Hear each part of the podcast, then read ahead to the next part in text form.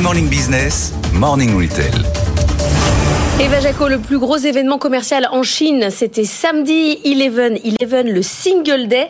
Ça fait deux ans que c'est quand même compliqué à tel point bah, qu'on n'a pas les chiffres dans le détail. Et ça, c'est quand même pas très bon signe. Oui, et en effet, cette année non plus, euh, Alibaba n'a pas euh, publié euh, le montant précis de son volume d'affaires lors du 11-11, alors que les experts n'étaient pas très optimistes. Eh bien, c'est pourtant une légère croissance qui a été annoncée par les deux principaux sites e-commerce, Alibaba et JD.com, sur sur euh, Alizila. Alors pour l'œuvre et sans chiffre exact, eh bien cette année le volume des livraisons aurait atteint un nouveau euh, record pendant le festival. Au total, 639 milliards de colis ont fait euh, le tour de la Chine, soit une hausse de 23% par rapport à l'année dernière. Une année centrée autour du prix bas avec des promotions importantes. C'est ce que nous a confié Jacques Pénirin, directeur associé Oliver Wiman. Les opérations sont de plus en plus grandes et plus fortes chaque année. Et cette année, elles étaient évidemment plus spectaculaires. Elles étaient aussi plus euh, directes et plus simples. Hein. Les consommateurs ont pu plus facilement, je dirais, souscrire.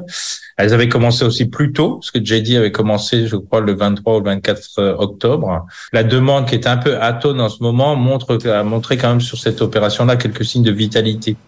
Alors pour rappel, l'année record reste 2021 avec plus de 84 milliards de dollars de chiffre d'affaires euh, réalisés euh, pour le 11-11. Mais l'engouement a été euh, vite retombé l'été suivant. C'est donc la première fois qu'on observe une, un signe de reprise. Bon, donc ça, ça, veut dire, ça voudrait dire que la consommation en Chine repartirait. Il faut mettre au conditionnel, mais évidemment, c'est un bon signal. Alors mm. quelles sont les catégories de produits qui ont été publicités? Alors déjà, il faut le préciser, les consommateurs chinois sont restés prudents cette année à l'affût des promotions euh, vraiment importantes. En top catégorie, on trouve euh, les biens de consommation euh, courants, donc les produits d'hygiène, de maison, des équipements sportifs, des produits pour animaux de compagnie, puis les biens de semi-luxe, notamment la beauté qui a bien résisté cette année, et puis les loisirs, dont les séjours de vacances comme passer trois jours sur l'île de Hainan ou bien les séjours à Disneyland. Est-ce que le Made in China fonctionne en Chine? Est-ce qu'il y a une, démarche vers les grandes marques chinoises? Mais justement, la nouveauté cette année, c'est l'intérêt croissant des consommateurs euh, chinois euh, pour euh, les marques chinoises. On écoute Jacques Pénirin.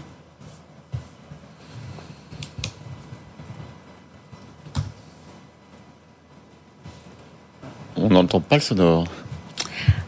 Alors, ce qu'il nous disait Racontez-nous ce qu'il nous disait. nous expliquer que les marques chinoises ont donc fait euh, mieux que d'habitude, euh, quitte à même concurrencer euh, les marques internationales qui restent tout de même sur le devant de la scène peut citer notamment le, secteur de la beauté avec L'Oréal qui reste le premier fournisseur grande consommation avec 30% euh, de son chiffre d'affaires réalisé sur le single day. Mais alors que d'habitude, par exemple, Estée Lauder arrive en top, en top numéro 2 sur le podium, et eh bien cette année, elle a été détrônée par la marque chinoise Proya qui arrive en, dans le hit parade et qui n'en faisait pas partie l'année dernière.